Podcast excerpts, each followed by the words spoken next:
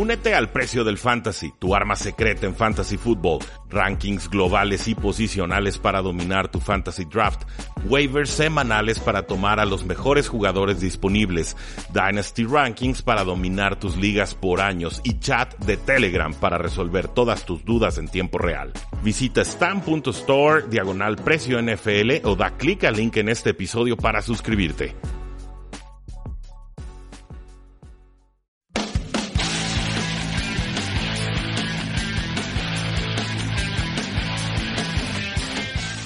Saludos a todos y bienvenidos a Tres y Fuera, donde la NFL no termina y nosotros tampoco. Mi nombre es Rudy Jacinto, me encuentran en Twitter como arroba paradoja NFL y es para mí un gusto, como siempre, poder iniciar este lunes platicando de la National Football League que tanto nos apasiona a todos. Estamos próximos a terminar esta semana 2 de pretemporada. Tenemos un juego pendiente entre los Denver Broncos y los San Francisco 49ers. Por ahí del miércoles podremos hacer un análisis de lo que sucedió en este juego, en estos juegos de pretemporada, semana 2. Pero el día de hoy quisiera más bien dedicarlo a noticias importantes que se han dado a lo largo de toda la liga. Y, tengo de todos: jugadores suspendidos, jugadores que salen de suspensión, Antonio Brown con su tema del casco, eh, lesiones con los Chargers y, por supuesto, lamentablemente algunos fallecimientos que también hubo en la liga. Empezamos con los Patriotas, quienes recuperan al receptor abierto Josh Gordon, quien estaba suspendido por tiempo indefinido con Roger Goodell, pues recibe permiso para volver y qué importante adición es para esta ofensiva. Jugó como receptor número 2 para efectos de fantasy fútbol el año pasado y lo hizo en un sistema ofensivo que es sumamente complejo y que eh, obliga al receptor abierto a leer la mente del quarterback para saber exactamente qué espacio atacar, en qué momento cortar y cómo sincronizarse según lo que les está ofreciendo la defensiva. Es una ofensiva con toda clase de opciones ya después del snap y por eso es tan complicada de asimilar y por eso destaco mucho lo que hizo Josh Gordon en el poco tiempo que estuvo con los Patriotas el año pasado.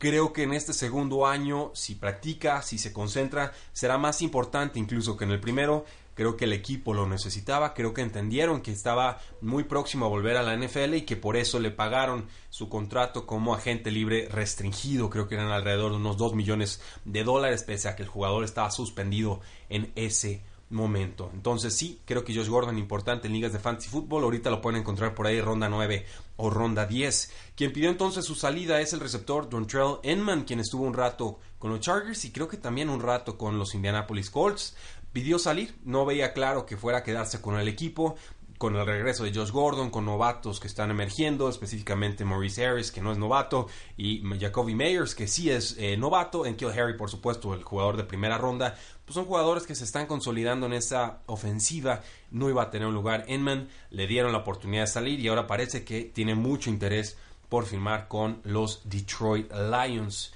con Mike Garofalo de NFL Network. Nos dice desgraciadamente que el strong safety de los Chargers, Derwin James, tiene una lesión de pie que lo tendrá fuera tres meses. Se va a someter a cirugía en esta semana, una fractura de estrés en el quinto metatarso que puede ser complicada porque si regresas antes de tiempo, pues la fractura se va pasando a, otros dedos del pie. Entonces hay que llevársela con calma.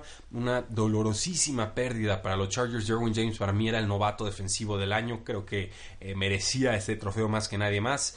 Eh, un jugador versátil, puede hacer blitz, puede hacer cobertura de cualquier posición, receptor abierto, a la cerrada, corredor, excelente en las tacleadas, es, un todólogo, un, maestro de todas las posiciones, eh, un regalo que le cayó a los Chargers el año pasado, pero que desgraciadamente se perderá por lo menos tres meses de los emparrillados. Lo van a poner en reserva de lesionados, esperando que pueda volver hacia la mitad o final de temporada. Y el suplente entonces sería Adrian Phillips, que un jugador adecuado, pero que no está ni cerca del nivel que te puede ofrecer un Derwin James. Con Tom Pelicero de NFL Network nos dice que Antonio Brown sigue con su desmadre del casco, que encontró un casco que sí estaba construido en los últimos, antes de los últimos 10 años, lo metieron a pruebas de laboratorio y por supuesto fracasó, no pasó la prueba. Entonces estaba molesto Antonio Brown y se salió de training camp y que sale el general manager Mike Mayock de los Raiders a dar una declaración frente a los medios diciendo básicamente que lo han apoyado en todo lo que han podido y que a los Raiders se les acabaron las opciones eh, a ofrecerle en, este tema del casco. Entonces o está adentro o está afuera, estás comprometido o no estás, lo cual me sonó un ultimátum prácticamente diciendo, eh, si ya no te presentas, olvídate de tu dinero y tu contrato, te lo vamos a quitar. Y, oh, sorpresa, Antonio Brown se presentó el día de hoy lunes a los entrenamientos. ¿Quién lo hubiera pensado? Los Tampa Bay Buccaneers firmaron al general manager Jason Litch a una extensión de tres años. Eh, híjoles, era de los que más estaban en peligro con su puesto en este offseason. Obviamente, pues no funcionó nada de lo que estaba haciendo con Tampa Bay. Si ha seleccionado talento en el draft, sí se lo concedo. Ha tenido algunos drafts condicionales también. Pero eh, yo lo vi en la cuerda floja. Sinceramente, yo creí que este offseason se tuvo que haber ido. Le ofrecen una extensión de tres años. Le emparejan entonces su contrato con el del head coach Bruce Arians, que acaba de llegar eh, salido del retiro. Y pues veremos, finalmente el, futuro de Jason Leach por más años que tenga en su contrato depende de si James Winston se convierta en el quarterback franquicia del equipo o no. Entonces me sorprende esto los Tampa Bay Buccaneers, pero pues si ya lo habían aguantado esta offseason, pues denle más años total. Eh, puedes correrlo a placer, pero me, extrañó mucho. En verdad no creí que fuera a suceder, lo hicieron y nos habla de cómo en general los general managers tienen mucha más libertades y seguridad laboral que los mismos head coaches, aunque en algunos equipos como por ejemplo los Houston Texans o los Jets de Nueva York parece que esta tendencia se está revirtiendo. Eh, James Slater de NFL Network reportaba que Dak Prescott estaba buscando 40 millones de dólares anuales por renovar con los Vaqueros de Dallas, lo cual es una petición sumamente risible, sobre todo porque Russell Wilson acaba de establecer el récord y es de 35 millones anuales. Ahora, una cosa es que los busque y otra cosa es que los pida. Aquí el reporte era, está, está buscando conseguir 40 millones de dólares. Digo, yo estoy buscando conseguir 50 millones. No significa que me los vayan a ofrecer o que me atreva a pedírselos a alguien. Ahora, con Pro Football Talk nos decía que Dak Prescott no había pedido esos 40 millones anuales, lo cual tiene más sentido eh, para mí. Obviamente aquí ambas partes están filtrando las noticias que les convienen. Salen los, los vaqueros de Dallas como franquicia decir, miren, nos está pidiendo todo este dinero, eh, a ver si, si, se le bajan los humos y lo sale el jugador sigilosamente a dar el contrarreporte. Entonces, es normal, no me, no me asustan demasiado. Yo sí creo que Dak Prescott va a estar cubriendo unos pues unos 32, 33 millones de dólares anuales. Creo que Jerry Jones no se distingue por dejar ir a los jugadores talentosos de su equipo. Sí, sí creo que Dak Prescott es talentoso. Sí creo que en general eh, los aficionados lo subestiman. Es una gran amenaza por tierra. Mejoró mucho con Amari Cooper en profundidad este año pasado le pusieron un nuevo coordinador ofensivo. Creo que esto le podría ayudar a ser más trascendente la NFL, pero ciertamente no lo podemos firmar por cualquier dinero, y mucho menos por 40 millones de dólares. Además, hay renovaciones muy importantes pendientes. Está Baron Jones por ahí, está el, el linebacker Jalen Smith. Está, por supuesto, el mismo Mari Cooper y Ezekiel Elliott, que le quedan dos años de contrato, pero que ya está ausente de training camp y que quiere renovar.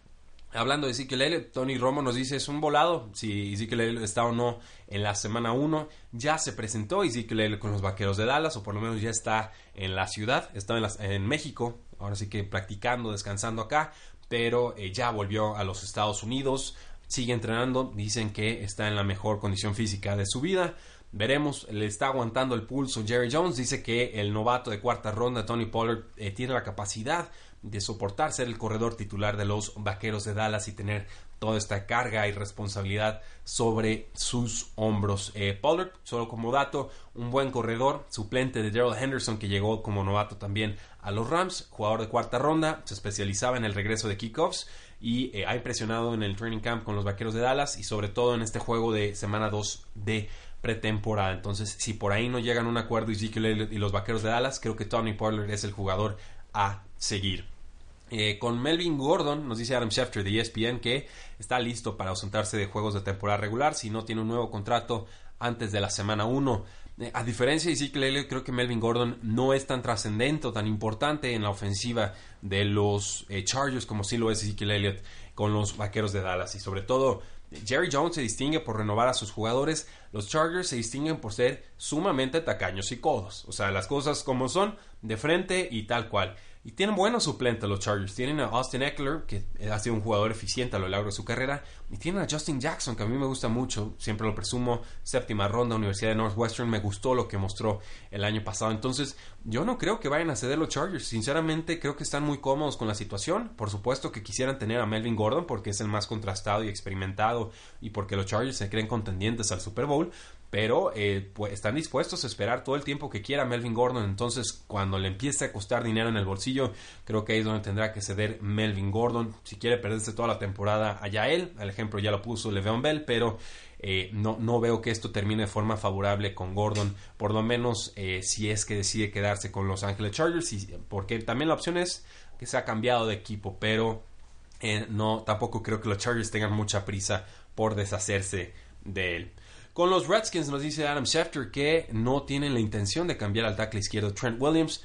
Declaración lógica, declaración normal. Es un gran jugador, un pro bowler. Eh, el equipo pues no tendría por qué querer moverlo, pero eh, Trent Williams ya no cree en la franquicia, no cree en su staff médico, no cree en los coaches, no cree en los directivos. Él ya se quiere largar y yo a él sí le creo cuando dice que sí estaría dispuesto a retirarse con tal de no volver a jugar con los Washington Redskins. Hay muchos equipos en la NFL que están necesitados de un tackle eh, izquierdo, sobre todo uno tan talentoso y veterano, entonces yo creo que tarde o temprano lo van a vender. Creo que no les va a quedar de otra. No creo que se puedan dar el lujo de no contar con él en el campo ni tener un activo a cambio por él. Entonces, creo que eso es lo que va a terminar sucediendo. Con John McClain del Houston Chronicle nos dice que estaría sorprendido si Jadavion Clowney, este pass rusher, no es cambiado del equipo en algún momento de esta temporada.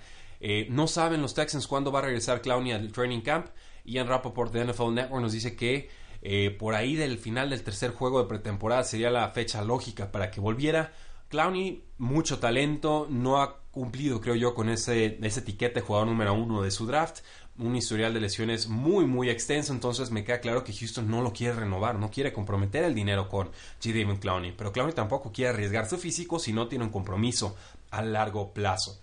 No sabemos qué va a suceder, ya no puede firmar a largo plazo, ya pasó el periodo para firmar en renovación a los jugadores etiquetados como jugadores franquicia, entonces si regresa Clowney será con un año y 16 millones de dólares en 2019.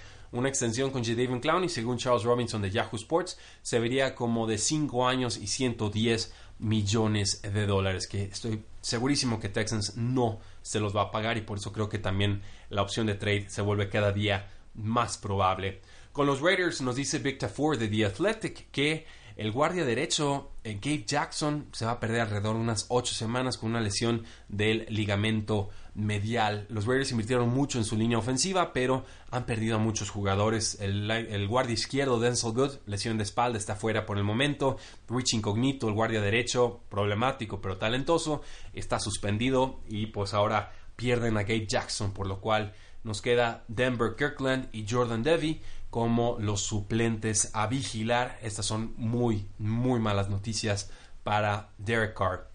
Con el pass rusher Robert Quinn, que acaba de firmar con los Vaqueros de Dallas, pues eh, si nos enteramos de algo escalofriante con él, desde pequeño parece que tiene un tumor en el cerebro, eh, bueno, desde preparatoria se la detectaron y pues bueno, toma medicinas, medicamentos para que obviamente no le provoque mayores problemas y para evitar que le provoque sobre todo eh, convulsiones, o sea, seizures, como se le dice en, inglés. Según su agente, pues bueno, ha estado tomando estos medicamentos y que uno de esos medicamentos tenía eh, pues polvo, ahora sí que residuos de un agente que se utiliza, agente químico que se utiliza para enmascarar el consumo de esteroides. Entonces eh, es una cantidad ínfima, una cantidad que de ninguna manera pareciera indicar que el jugador toma eh, sustancias indebidas para mejorar su rendimiento físico, pero pues a la NFL no le importó, lo suspendieron por dos juegos y pues eh, terrible. Ahora sí que está tomando un medicamento porque tiene un tumor cerebral, explica a la NFL cómo está la cosa, no les importa, lo suspenden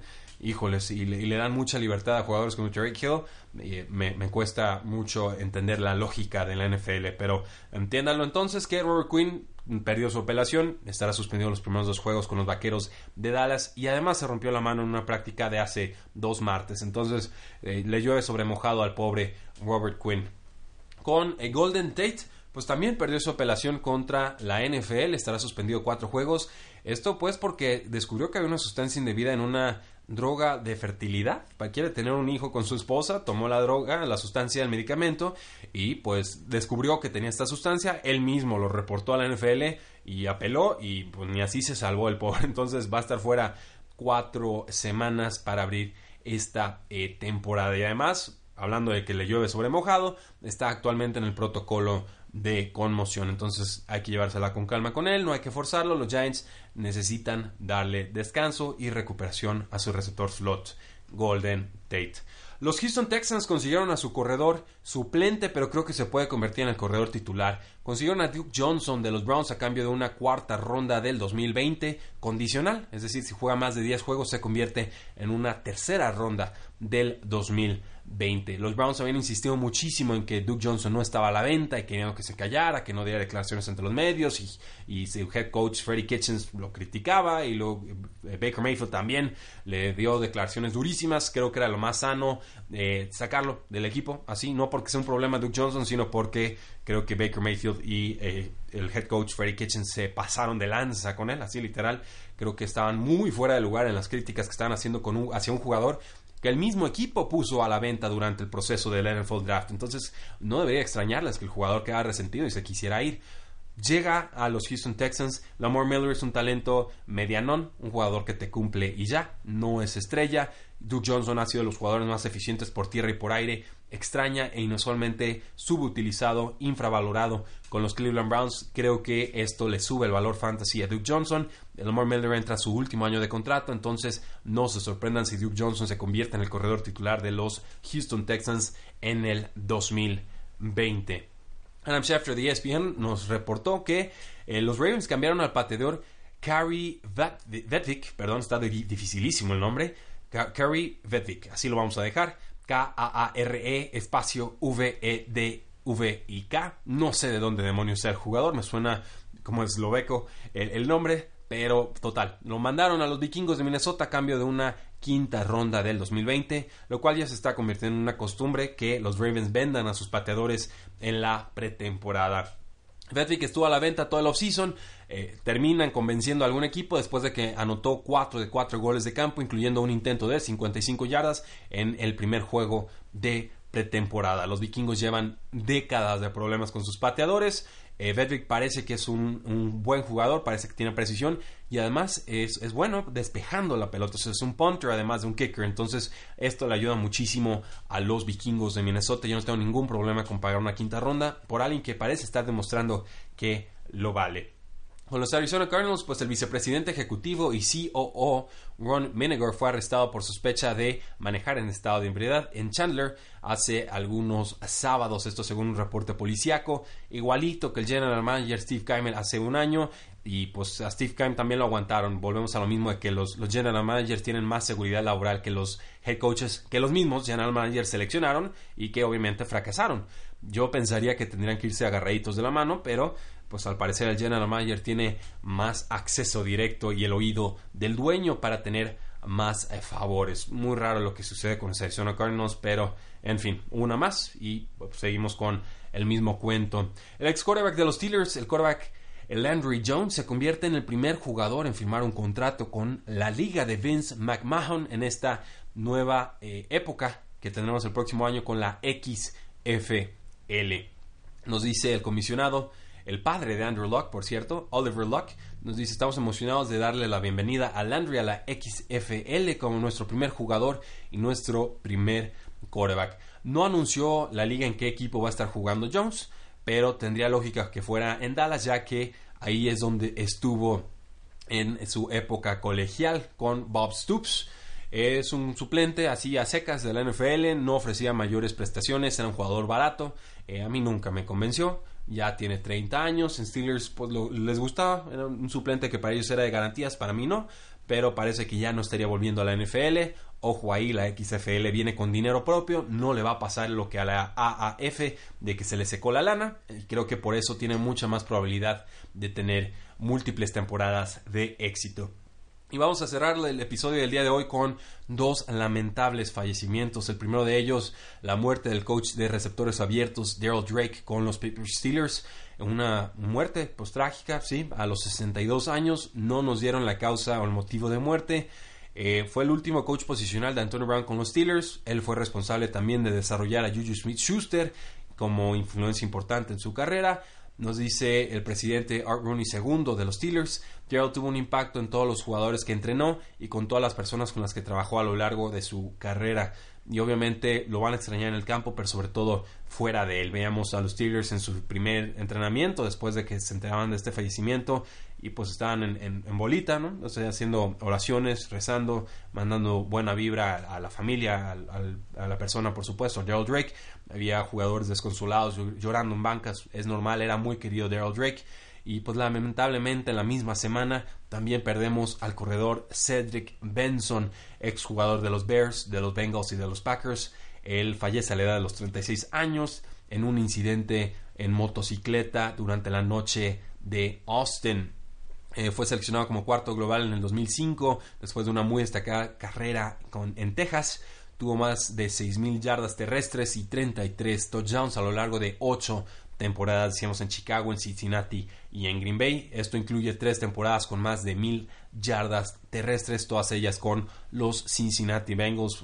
una noticia durísima, una noticia triste. Obviamente mandamos nuestro más sentido pésame a la familia de Daryl Drake, nuestro más sentido pésame a la familia de Cedric Benson y la pues la extraña, desafortunada coincidencia quizás de que ambos Daryl Drake y Cedric Benson mueren, ambos coincidieron en Texas, en, la Universidad de Texas, esto lo descubrimos a través de eh, Greg Gabriel en su, en su cuenta de Twitter, ex director de Player Personnel con los Osos de Chicago, ellos coinciden y pues se conocían y se fueron de este plano en la misma semana. Descansen en paz, Daryl Drake y Cedric Benson. De mi parte, caballeros, damas, es todo. Disfruten su inicio de semana. La NFL no termina y nosotros tampoco. Tres y fuera.